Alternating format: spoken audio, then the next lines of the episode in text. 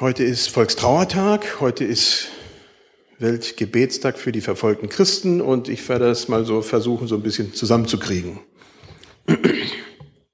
Wir, die wir keine Verfolgung kennen, das sind die allermeisten von uns, ein paar haben Verfolgung erlebt in früheren Jahren, aber die meisten nicht.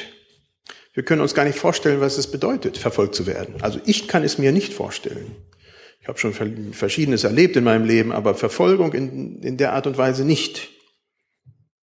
Heutzutage leiden sehr viele Christen, und damit meine ich wirklich sehr, sehr viele Christen und auch andere unter unsäglicher Verfolgung. Folter, Mord.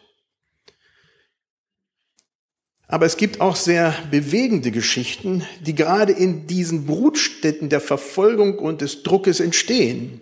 Und die bewegen mich in ganz besonderer Weise. Unter schwierigsten Bedingungen leben Leute ihren Glauben aus und das hat Auswirkungen. Eine davon will ich vorlesen. Wer von euch kennt Hoffen und Handeln? Okay, sonst hätte ich es gar nicht vorlesen brauchen. Das alle schon kennen, aber es ist eine längere Geschichte, aber ich will es trotzdem lesen, weil ich das so wertvoll finde, gerade in diesem Zusammenhang von, Verfolgung.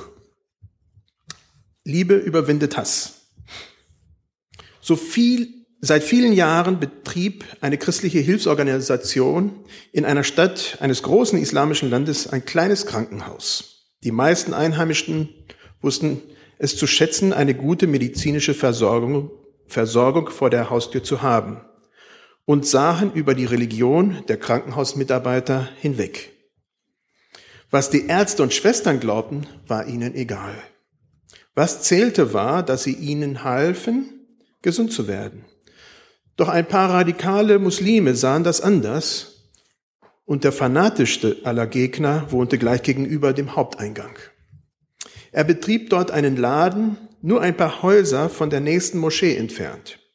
Jeden Freitag stand dieser Ladenbesitzer, nennen wir ihn Mahmoud, vor seinem Ladentür und versuchte, die Menge, die auf dem Weg zum Gebet vorbeiströmte, aufzuhetzen.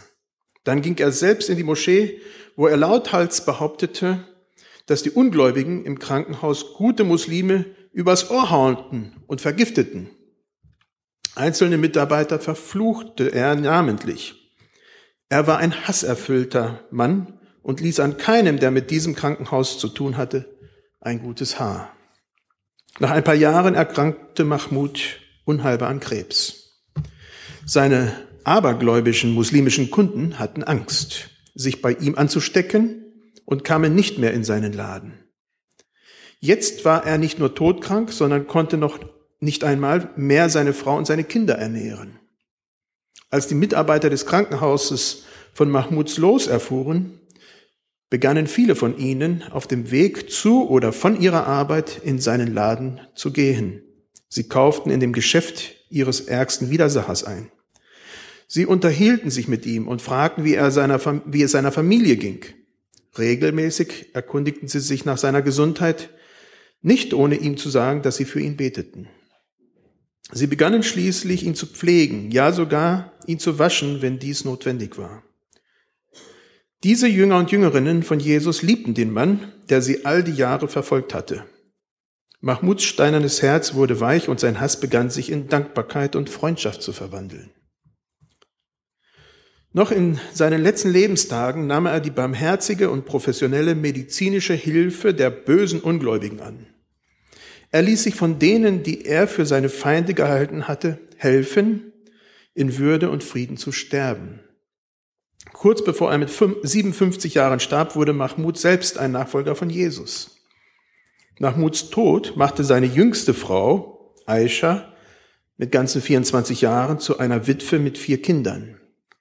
Sie hatte aus nächster Nähe mitbekommen, wie die Christen aus dem Krankenhaus ihrem Mann, der so viele Jahre gegen sie geflucht und gewettert hatte, liebevoll umsorgten. In seinen letzten Lebenstagen nahm auch sie Jesus als ihren Herrn an. Und nach Mahmuds Tod wurde Aisha eine entschiedene Zeugin ihres neuen Glaubens und vielleicht die effektivste Evangelistin im ganzen Viertel. Ihren muslimischen Verwandten und Freunden gelang es nicht, diese mutige junge Frau zum Schweigen zu bringen. Schließlich wurden die Behörden auf sie aufmerksam und sie wurde, obwohl man in ihrem Land Frauen eigentlich nicht ins Gefängnis steckte, von der Polizei verhaftet. Man machte ihr die heftigsten Vorhaltungen und drohte ihr jede nur erdenkbare Strafe an. Dann warf man sie in eine Gefängniszelle, da, Entschuldigung, dann warf man sie nicht in eine Gefängniszelle, sondern in den dunklen, muffigen, noch nicht fertiggestellten Keller des Polizeireviers. Hier gab es absolut kein Licht und über den Lebenboden huschten Spinnen, Ratten und anderes Ungeziefer. Aisha war völlig verängstigt und stand kurz davor, aufzugeben. Sie öffnete den Mund, um zu Gott zu schreien und zu sagen, dass sie nicht mehr konnte. Aber was aus ihrem Mund und aus ihrer Seele herauskam, war etwas ganz anderes. Eine Melodie des Lobes und Dankes. Sie sang. Überrascht und gestärkt vom Klang ihrer eigenen Stimme und überwältigt von dem frisch erwachten Bewusstsein der Gegenwart Gottes, begann sie, ihre Anbetung des Herrn noch lauter hinauszusingen. Bald merkte sie, wie in dem Gebäude über ihr ein Büro nach dem anderen merkwürdig still wurde. Dann strömte Licht in den finsteren Keller. Die Falltür hatte sich geöffnet. Der Polizeichef persönlich zog Aisha aus ihrem Loch heraus und sagte, ich werde sie freilassen. Sie können nach Hause gehen. Nein, bitte nicht, protestierte sie. Das können Sie nicht machen. Es ist Mitternacht, da darf ich nicht auf die Straße gehen. Er wusste natürlich so gut wie Sie, dass in diesem Land Frauen nachts nicht alleine unterwegs sein durften. War das hier nur ein Trick, um ihr noch mehr zu schaden? Sie verstehen mich nicht, erwidert der Polizeichef. Machen Sie sich keine Sorgen, ich selbst werde Sie nach Hause bringen, unter einer Bedingung. Aisha konnte sich denken, was für eine Bedingung das war. Aber wie sich zeigte, hegte er keinerlei unmoralischen Absichten. Der Polizeichef, einer der mächtigsten Männer der Stadt, sah die 24-Jährige an und schüttelte den Kopf. Ich verstehe das einfach nicht. Sie haben vor nichts Angst. Er seufzte und schüttelte wieder den Kopf. Meine Frau, meine Töchter, sämtliche Frauen in meiner ganzen Familie haben Angst vor allem Möglichen. Aber Sie haben keine Angst. Ich werde Sie jetzt sicher nach Hause bringen und in drei Tagen komme ich bei Ihnen vorbei und hole Sie ab und fahre Sie zu meinem Haus. Ich möchte, dass Sie dort meiner ganzen Familie erklären, warum Sie keine Angst haben. Und dass Sie dieses Lied singen.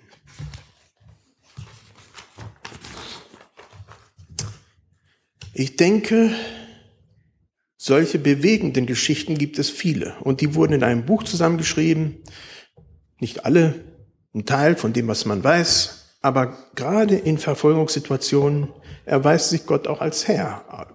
Ich denke, da wird auch Hebräer 11 sehr wahr, wo steht, dass es viele Glaubenszeugen gibt. Einige Geschichten enden schrecklich und in Hebräer 11 wird das beschrieben, ganz dramatisch, andere wunderbar.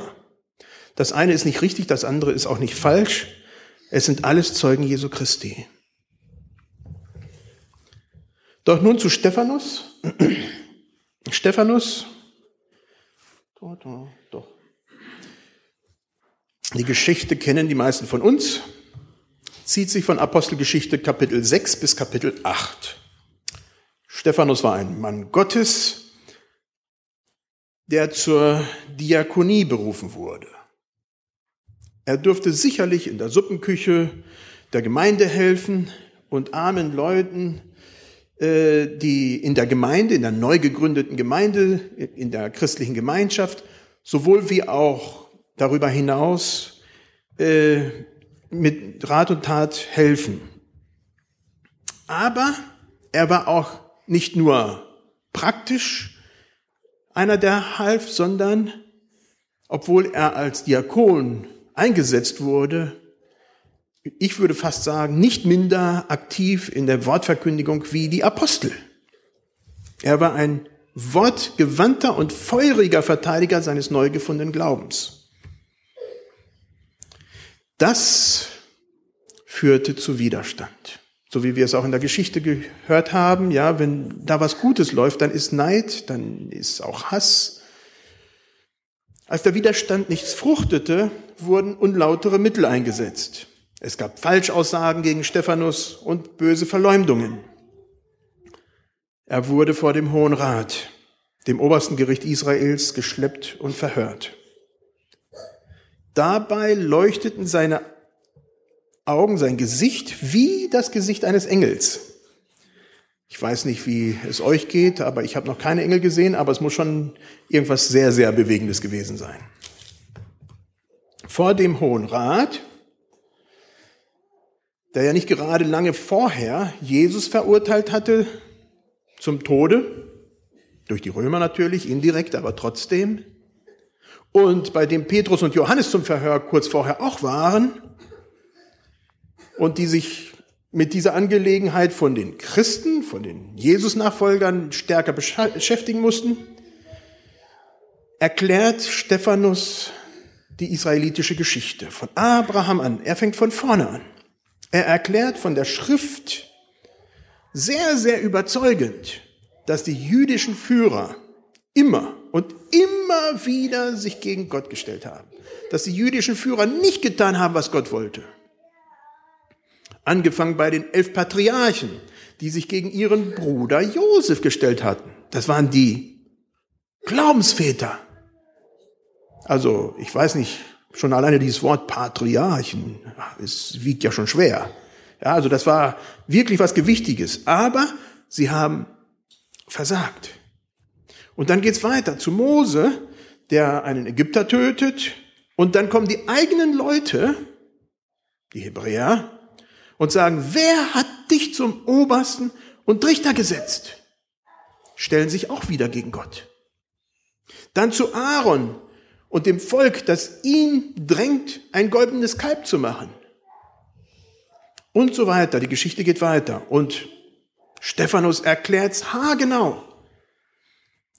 Stephanus sagt klipp und klar, dass sie als Führer die gleiche, und das muss man sich mal auf der Zunge zergehen lassen, die gleiche Verwüstungslinie wie ihre Vorväter verfolgen.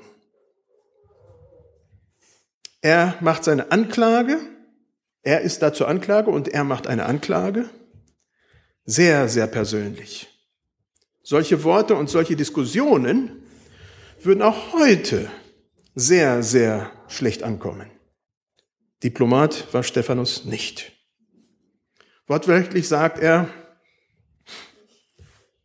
ihr Halsstarrigen mit verstocktem Herzen und tauben Ohren, ihr widerstrebt alle Zeit dem Heiligen Geist, wie eure Väter, so auch ihr. Welchen Propheten haben eure Väter nicht verfolgt? Und sie haben getötet, die zuvor verkündigten das Kommen des Gerechten dessen Verräter und Mörder ihr nun geworden seid. Ihr habt das Gesetz empfangen durch Weissagung von Engeln und habt's nicht gehalten. Oh. Also, wenn das heute vor Gericht irgendwo so böse und persönlich rüberkäme, böse weiß ich nicht, aber persönlich, also die Richter täten das auch nicht gut nehmen. Und so war es mit dem Hohen Rat auch. Der war da nicht sehr erpicht, als er das hörte. Natürlich waren die wütend und aufgebracht. Und Stephanus setzt noch einen oben drauf und sagt, siehe, ich sehe den Himmel offen und den Menschen zur Rechten Gottes stehen. Das war Blasphemie.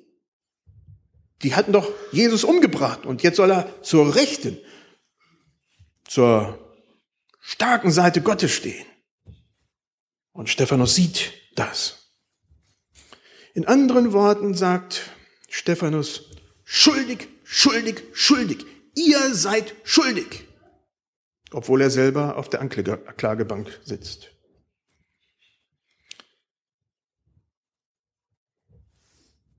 Er beschuldigt den Hohen Rat auf volle Länge, und zwar als Verräter und Mörder. Das ist hartes Brot. Wie gesagt, Stephanus war kein Diplomat, sondern ein feuriger Apologet, ein feuriger Verteidiger. Der Hohe Rat hatte die Nase voll von diesem Mann. Sie hatten ja schon ein bisschen Übung in der ganzen Sache. Sie schleppen ihn raus aus der Stadt und dort wird er gesteinigt. Ein junger, stattlicher weiß nicht, wohl anzusehender Mann, weiß ich nicht. Wenn man nachher so Paulus sieht und sein Pfahl im Fleisch, weiß man nicht, was das war. Aber auf alle Fälle ein junger Mann stand daneben und passte auf diese teuren Gewänder dieser hochherrschaftlichen Menschen dieses Hohen Rates auf. Der Saulus. Er hatte bereits vorher bei den Abstimmungen im Hohen Rat seine Stimme für den Mord von Stephanus abgegeben. Er, der Saulus, war ein schrecklicher Verfolger der frühen Gemeinde. Und nachher sollte es ihm einholen, als Gott, oder besser gesagt Jesus Christus, ihn auf dem Weg nach Damaskus begegnet. Für, die, für den Stephanus geht die Sache ganz schlimm aus. Nicht so wie in dieser Geschichte, wo es ein gutes Ende hatte, sondern für den Stephanus geht's schlimm aus. Und doch ist sein Ende erstaunlich und deckt sich trotzdem mit dieser Geschichte, die wir vorhin gehört haben. Die letzten Worte von Stephanus sind, Herr Jesus, nimm meinen Geist auf. Er fiel auf die Knie und schrie laut, Herr, rechne ihnen diese Sünde nicht an. Und als er das gesagt hatte, verschied er. Ziemlich in der Linie wie Jesus am Kreuz.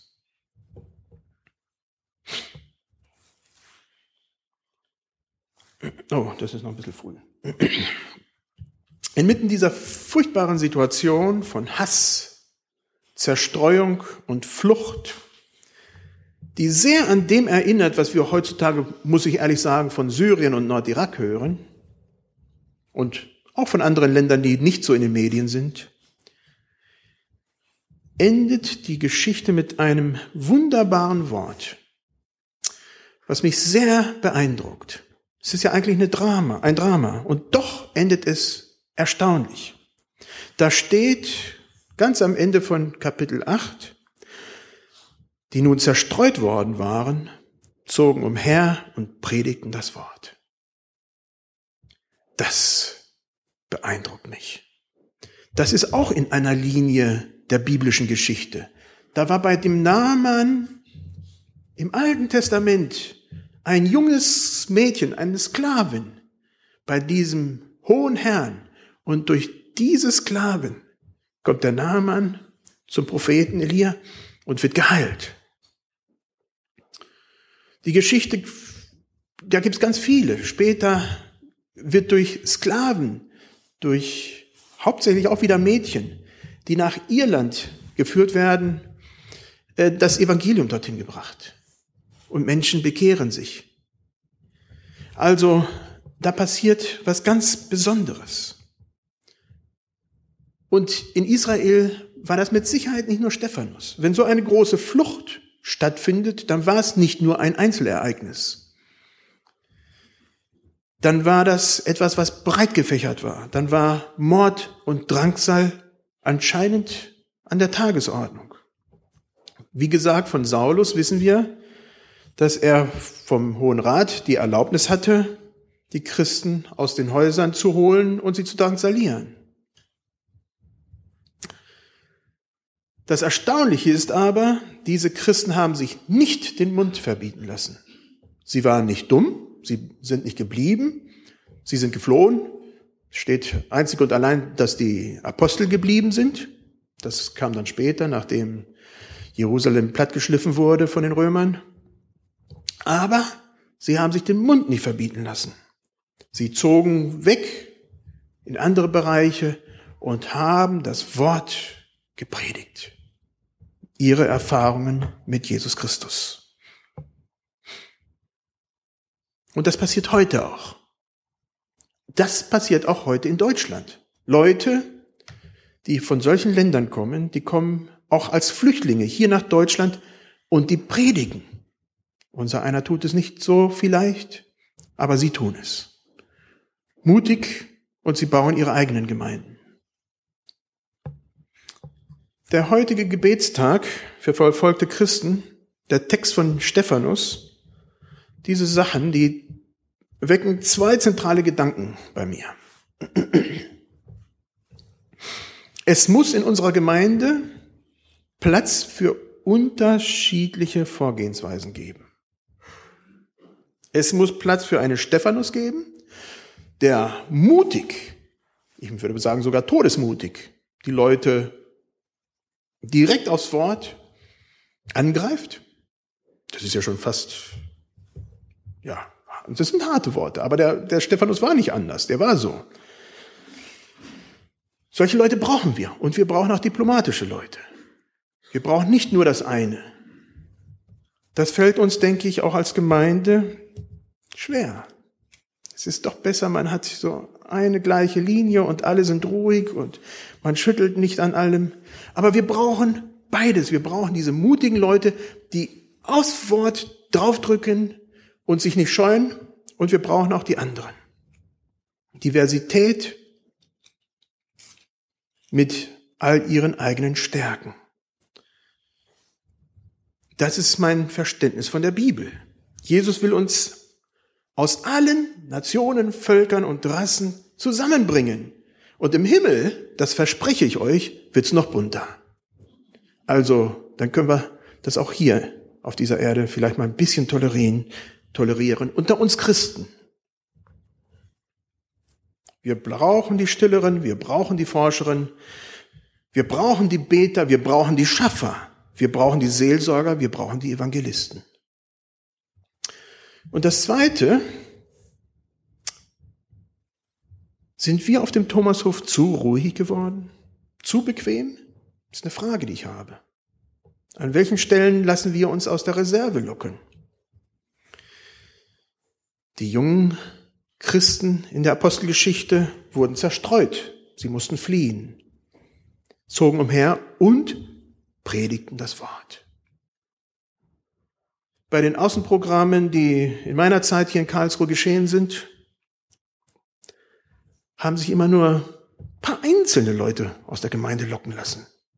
Es waren immer ganz wenige Einzelne, sei es nun On the Move, Danketag oder was es auch immer war. Es waren ein paar Einzelne. Man hat nicht die Gemeinde gesehen. Es waren wirklich einzelne Leute. Wie ich letzten Sonntag gesagt hatte, gab es vor einer guten Woche die Demonstration gegen Christenverfolgung hier in Karlsruhe. Da habe ich Isbrand und Brigitte gesehen und sonst keinen. Ich habe es nicht groß beworben, das war vielleicht auch meine Schuld. Ich hatte nur Flyer draußen liegen.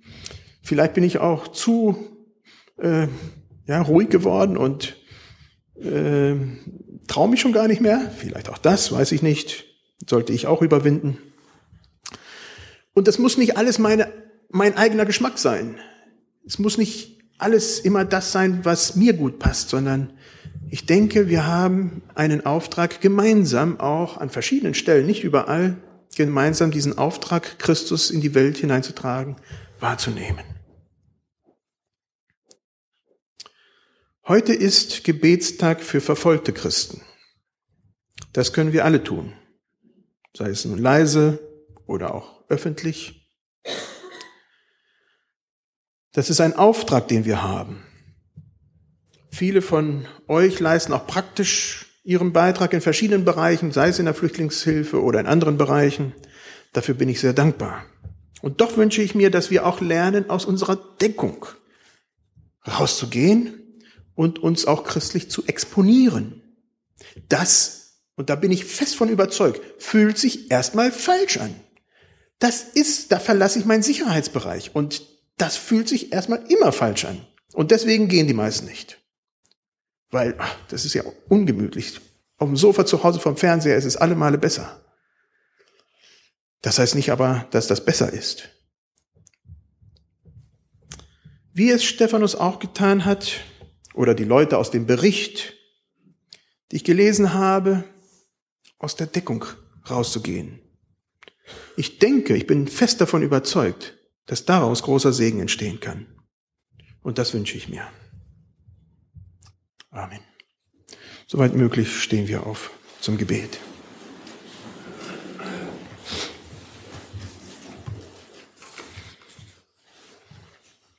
Jesus